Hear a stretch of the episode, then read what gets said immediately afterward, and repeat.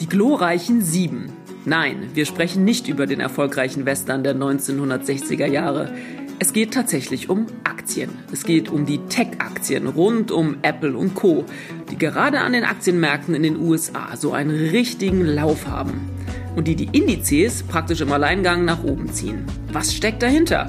Darüber sprechen wir gleich mit Roland Lindner, unserem Korrespondenten in New York. Und damit herzlich willkommen zu einer neuen Folge des FAZ-Podcasts Finanzen und Immobilien. Mein Name ist Inken Schönauer. Und ich bin Martin Hock. Schön, dass Sie dabei sind an diesem Dienstag, dem 18. Juli. Martin, wir kommen ja jetzt um diese Frage natürlich nicht herum.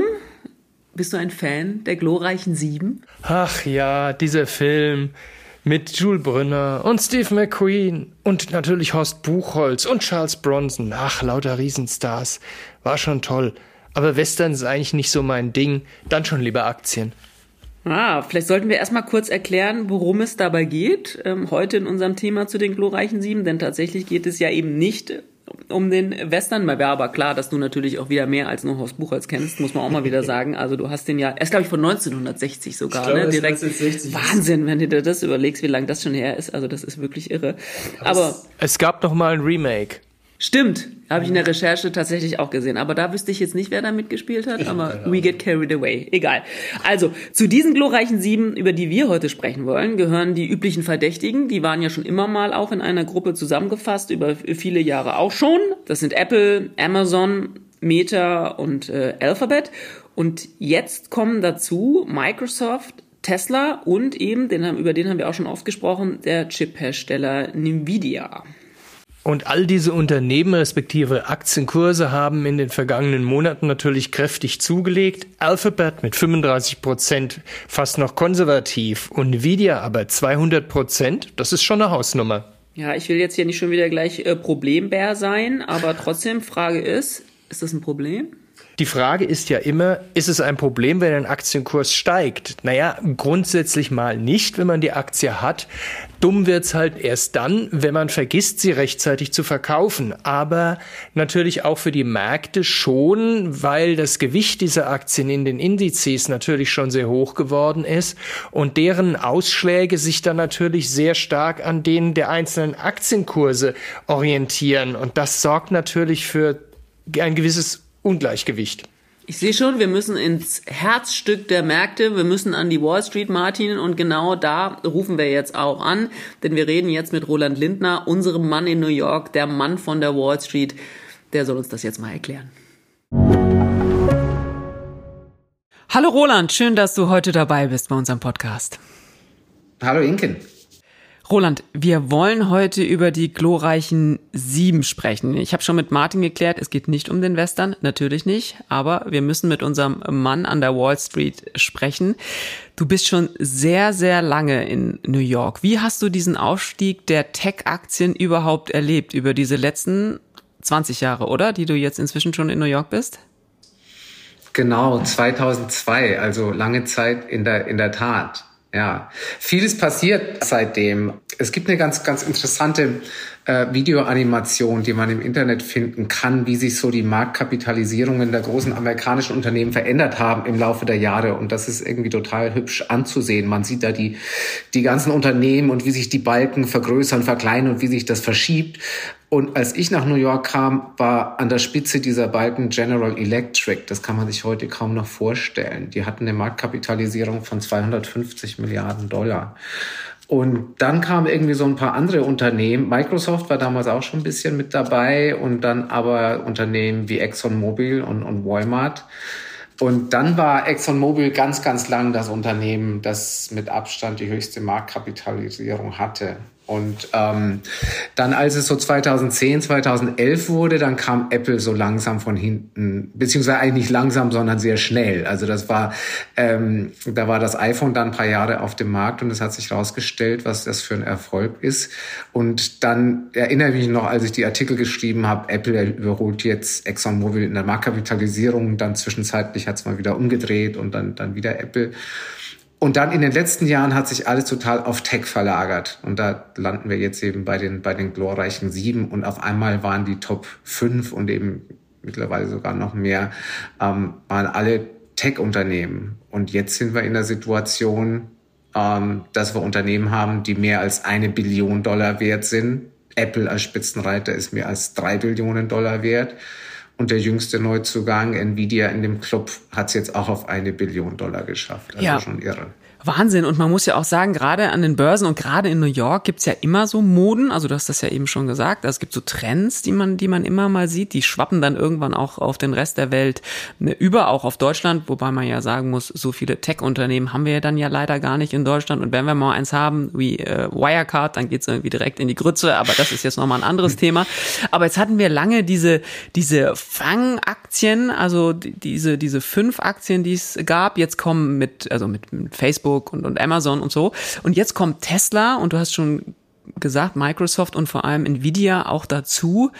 Wie siehst du das? Also diese Konzentration dieser Tech-Aktien, dass da tatsächlich zu den sehr erfolgreichen Aktien wieder solche Aktien dazukommen. Ich meine, Nvidia ist ein Chip-Unternehmen, ist in dem Sinne ja dann kein Tech-Tech, ne? Also wie vielleicht ein anderes Unternehmen, aber dennoch, es gehört ja in diese, diese Branche praktisch mit rein. Ähm, Gibt es nichts anderes als Tech? Auch in Amerika nicht?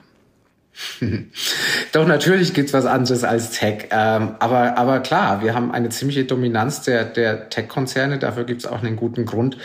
Vielleicht ganz so, kurz zu diesen Schlagworten, die du ansprichst. Das sind schon so ein bisschen immer immer Modeerscheinungen ähm, oder oder sagen wir mal so sind so ein bisschen gimmickmäßig und und man sollte das vielleicht auch grundsätzlich nicht nicht so ernst nehmen als alle über über Fang gesprochen haben hat eigentlich das M all die Jahre, das M für Microsoft gefehlt, weil Microsoft war, war immer mit im Spiel. Ähm, und wenn wir jetzt über die glorreichen Sieben reden, also mal sehen, wie lang, wie lang sich dieser Club so hält, also wie lang sich auch der jüngste Neuzugang Nvidia da oben hält. Also kann gut sein, kann auch nicht sein.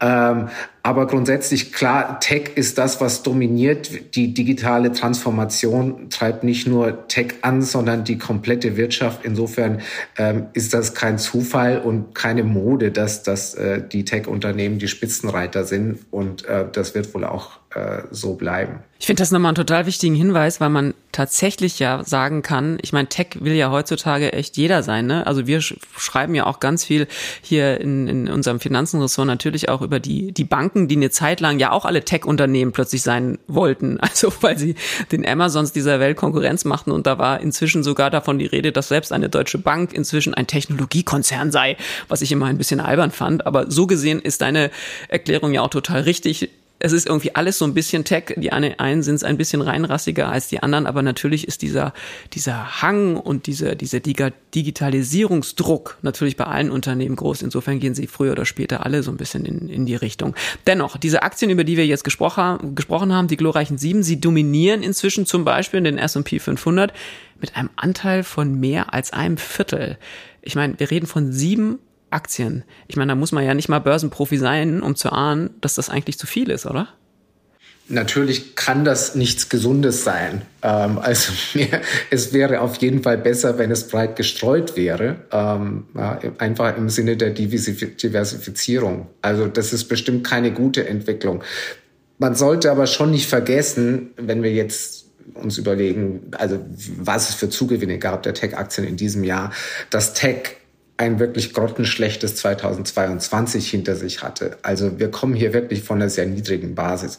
Die Nasdaq hat letztes Jahr, letztes Jahr mehr als ein Viertel an Wert verloren, weit, weit schlechter als der Gesamtmarkt. Ähm, und da sind alle Unternehmen, auch die solidesten, inklusive Apple, unter die äh, Räder gekommen. Also insofern ist da jetzt sehr viel äh, wieder aufholen mit dabei, aber grundsätzlich ist deine Diagnose natürlich völlig richtig. Also äh, zu viel Konzentration ist ungesund.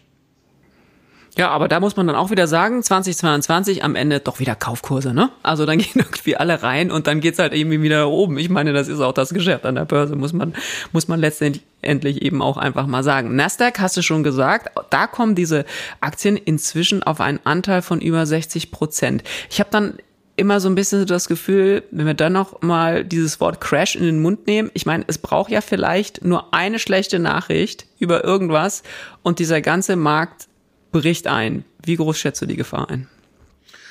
Das kann natürlich passieren. Ähm, ich, bei manchen Unternehmen ist es, also die, gut, die Frage ist jetzt, kann es in einem einzelnen Unternehmen passieren oder wird eine schlechte Nachricht von einem Unternehmen den ganzen Markt nach unten ziehen? Ich, also bei manchen einzelnen Unternehmen sehe ich die Gefahr nicht so groß, wenn wir jetzt Apple nehmen zum Beispiel. Apple ist einfach ein super solides Unternehmen, äh, klar nicht immun gegen allgemeine Marktbewegungen, aber grundsätzlich wahnsinnig robust und, und, und nicht sehr, nicht sehr volatil. Bei ein paar anderen Unternehmen ist das bestimmt ein bisschen anders. Ähm, aber ich kann mir schon vorstellen, wenn jetzt zum Beispiel, wenn wir eine schlechte KI-Nachricht zum Beispiel kriegen jetzt, ähm, dass das nicht nur Nvidia nach unten zieht, die, die stark von KI im Moment angetrieben werden, sondern den ganzen Markt, weil äh, in dem ganzen Markt ist im Moment KI eben ein wahnsinniger Katalysator. Und wenn wir da auf einmal so ein bisschen Anzeichen für eine Ernüchterung haben, dann ist das bestimmt nicht gut für den ganzen Markt. Hm. Du bist sehr viel näher dran als wir hier in, in, in Frankfurt. Du bist mitten in New York, du sprichst mit vielen Leuten. Wie groß ist die Nervosität da gerade? Also ich meine, dass diese Entwicklung, die wir da sehen, ist ja logischerweise in New York angekommen. Wie, wie, wie, wie sind die Börsianer so drauf da gerade, was das Thema Crash angeht? Ich habe nicht den Eindruck, dass die Nervosität so wahnsinnig groß ist oder zumindest mischt sich in die Nervosität schon immer noch sehr viel Optimismus. Oft ist es ja auch so, dass die Leute eben meinen, so wie es im Moment läuft, wird es auch weitergehen. Ähm, das ist irgendwie so ein bisschen, bisschen allgemeiner Reflex. Ähm, deswegen, also klar, äh, grundsätzlich kann einem ein bisschen Angst und Bange werden, wie viel die Kurse in diesem Jahr gewonnen haben. Aber, aber wie schon gesagt, sie haben im letzten Jahr auch wahnsinnig viel verloren. Also insofern, ähm, ich glaube, die Nervosität hält sich noch in Grenzen. Und jetzt kommt ja auch noch darauf an, wie die Notenbankpolitiken in der Welt auch weitergehen, gerade was die, was die FED angeht. Da ist gerade mal eine Pause eingelegt worden, aber da weiß man ja auch noch nicht ganz genau, wo es lang geht. Das ist ja auch, hat ja auch mal einen sehr großen Einfluss auf die Entwicklung an der Börse. Du hast es gerade schon bei Apple so ein bisschen gemacht, grundsolides Unternehmen, hast du gesagt. Ich würde ganz kurz mal, weil du ja ganz viel auch in unserem Firmenressort, in den Unternehmen über die Unternehmen und ihre Zahlen schreibst, tatsächlich mal auf Nvidia gucken. Was ist das für ein Unternehmen? Ich habe mal geschaut, seit Jahresbeginn Gewinn echt 200 Prozent plus an der Börse. Ja, kann man natürlich auch wieder sagen, es gibt eine gewisse Übertrei Übertreibung. Wie siehst du dieses Unternehmen? Ich habe schon gesagt, es geht um Speicherchips, das die werden überall verbaut, klar. Was ist das für ein Unternehmen? Wie siehst du das?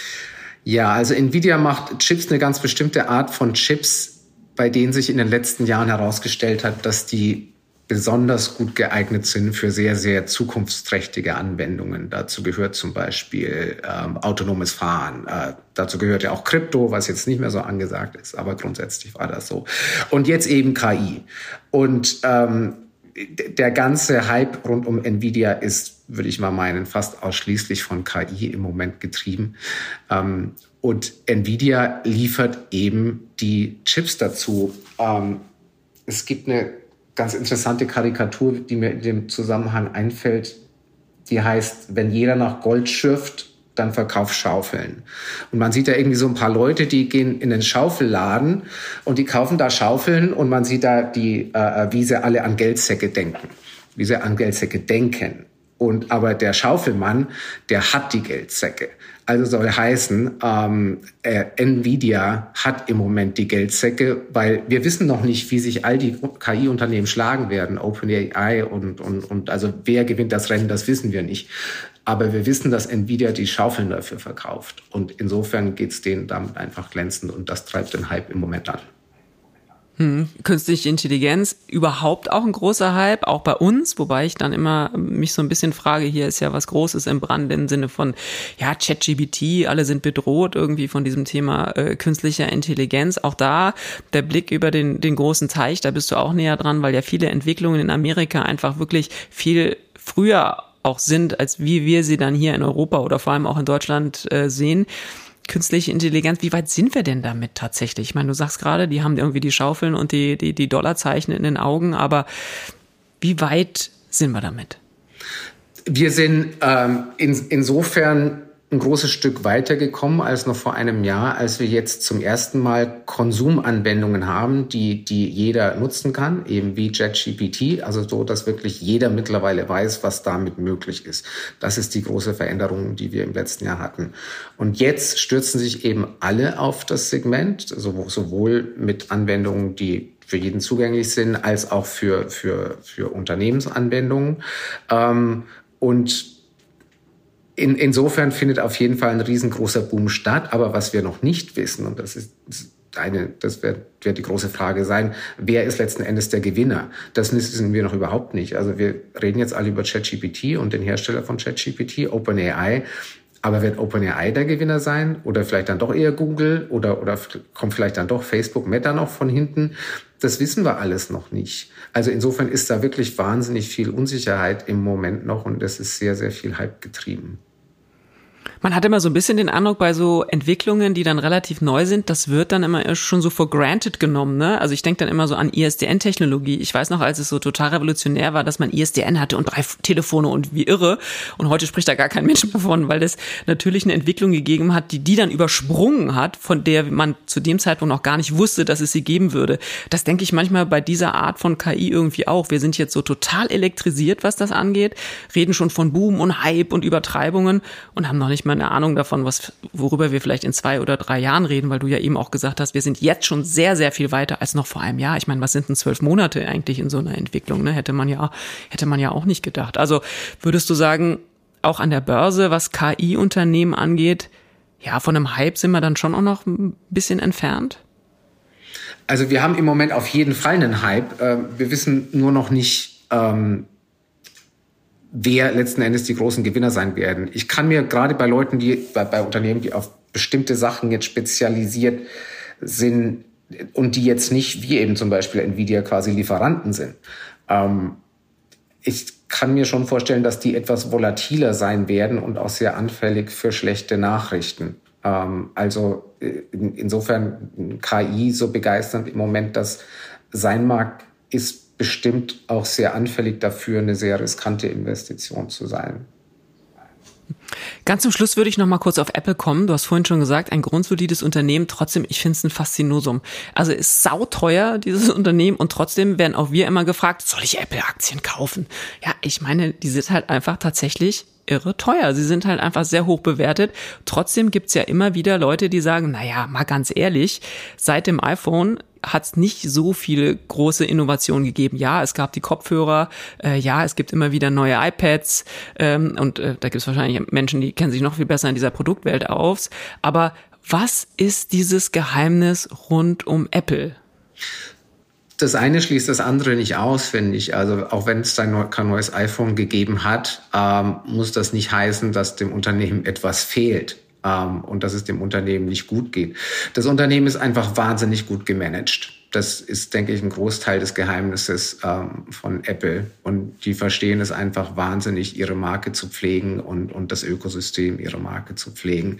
Ähm, und du sagst, Apple ist wahnsinnig teuer, das stimmt schon, aber die machen eben auch irre viel Gewinn. Die haben im letzten Geschäftsjahr, ich glaube, es waren 99 Milliarden Dollar Nettogewinn gemacht. Das ist wirklich eine irrsinnige Zahl. Insofern, ich weiß jetzt nicht die aktuelle Zahl von, aber es heißt ja immer, das Kurs-Gewinn-Verhältnis von Apple ist eigentlich gar nicht mal so hoch. Ähm, also und, und deswegen heißt da öfters, vielleicht gibt es da tatsächlich noch Spielraum nach oben.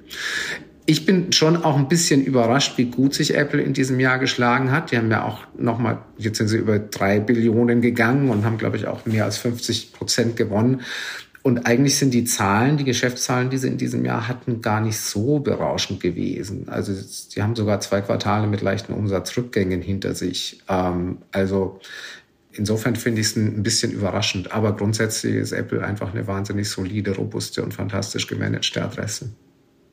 Und das ein Tech-Unternehmen, von dem man ja dann oft eben auch sagt, sie sind eben nicht grundsolide gemanagt und sie sind in einem Hype unterwegs. Insofern, das ist doch mal eine gute Nachricht, dass das auch fast ein bisschen, wir haben mit General Electric angefangen, wahrscheinlich eines der grundsolidesten Unternehmen, was es jemals in der amerikanischen Firmengeschichte gab, muss man ja auch mal sagen, spielen heute keine Rolle mehr.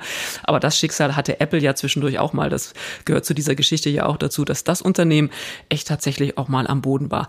Roland, immer schön mit dir zu sprechen und dieses Ohr am Markt zu haben und mal zu hören, was in der der großen, weiten Welt passiert. Ganz herzlichen Dank, dass du heute bei uns zu Gast warst. Danke dir. Immer sehr gerne. Danke dir. Und dann sind wir ja auch schon wieder bei unserem Ding der Woche. Inken, was hast du dabei? Ich habe zwei Buchstaben dabei. QE, für die, die nicht so gut Englisch sprechen, QE. Da hatte ich jetzt so einen Sesamstraßen-Moment. Ähm, Geldpolitik ist jetzt ja nicht so deins. Außerdem, QI ist doch eigentlich eine Sache von gestern. Wir sind doch da längst drüber hinaus. Absolut, wir sind längst auf dem Pfad der Zinserhöhungen unterwegs. Also das haben wir, haben wir gut beobachtet. Nee, aber ich bin im Reich der Spiele, denn QE ist tatsächlich ein Brettspiel. Es hat es auf die Empfehlungsliste zum Spiel des Jahres 2022 geschafft. Es hat es dann nicht gewonnen, aber immerhin, Empfehlungsliste ist schon, ist schon eine ziemliche Leistung für die vielen Spiele, die es so gibt. Und tatsächlich, es geht um die Finanzkrise 2008. Es geht um das Retten von Unternehmen und das Gelddrucken und das Schöne dabei dabei ist, du kannst so viel Geld ausgeben, wie du willst. Das ist so witzig. Also Milliarden, Billiarden, Trilliarden, Trillionen, also you name it. Äh, das ist wirklich, ist wirklich irre. Ist ja interessant. Nicht nur die Spielidee an sich. Was ich fast noch interessanter finde, ist die Entwicklungszeit der Spieler. Ist ja offenbar ein wenig länger, denn die Finanzkrise ist nun doch ja schon ein paar Tage her. Und selbst QI ist auch vorbei. Das ist echt tatsächlich interessant. Vielleicht sollte man nochmal ein Interview mit den Entwicklern irgendwie machen, weil das wirklich eine, eine, sehr lange Zeit ist. Vielleicht haben die auch so lange gewartet, bis die EZB dann auf den Pfad der Tugend zurückgekehrt ist oder so, dass man irgendwie dachte, man müsste so eine abgeschlossene Phase haben. Das weiß ich jetzt ehrlich gesagt gar nicht, aber bringt uns äh, zu neuen Geschichten. Neuer Podcast. Absolut, neue Podcast-Folge machen wir nur mal zu dem Spiel, aber es scheint sich auf alle Fälle zu lohnen, denn unser spielbegeisterter Kollege Daniel Mohr, der hier ja auch sehr oft zu Gast ist als Experte mhm. zum, zum Thema Aktien, der hat einen sehr großen Artikel auch dazu geschrieben und ist selber auch überhaupt begeisterter Spieler. Insofern, das ist wirklich, äh, ist wirklich spannend und interessant und seine Meinung ist, spielenswert. Und was ich ja immer richtig gut finde bei so Spielen ist, die Spielregeln sind sehr, sehr übersichtlich und eine Runde dauert nur 30 Minuten. Da muss man sagen, äh, da haben wir mehr von der Finanzkrise gehabt insgesamt. Ja, die dauerte wirklich länger als 30 Minuten, aber ich finde Spiele auch ganz schön, die nicht so endlos lange dauern. Also ich erinnere mich noch, äh, als wir das letzte Mal mit unseren Kindern gespielt haben, da hatten wir auch so ein Spiel, das dauerte also auch drei Stunden oder so und am Ende saß meine Frau auf dem Sofa und hatte einfach keine Lust mehr. Man muss aber sagen, es waren ganz schöne Runden. Damals Siedler von Katar an Risiko, oh, also da und, und, und wieder, we get carried away. Und das war's auch schon wieder mit unserer dieswöchigen Folge des FAZ-Podcasts Finanzen und Immobilien. Wenn Sie Fragen haben, Themenwünsche oder andere Anregungen, schicken Sie uns eine E-Mail an podcast.faz.de oder schreiben Sie uns auf unseren Social-Media-Kanälen. Wir freuen uns, wenn Sie uns abonnieren und wenn Sie uns weiterempfehlen. Zu finden sind wir überall dort, wo es Podcasts gibt. Und schauen Sie gerne auch immer mal wieder in unsere LinkedIn-Gruppe, da gibt's immer wieder interessante Posts. Tschüss, bis nächste Woche. Alles Gute und machen Sie was aus Ihrem Geld.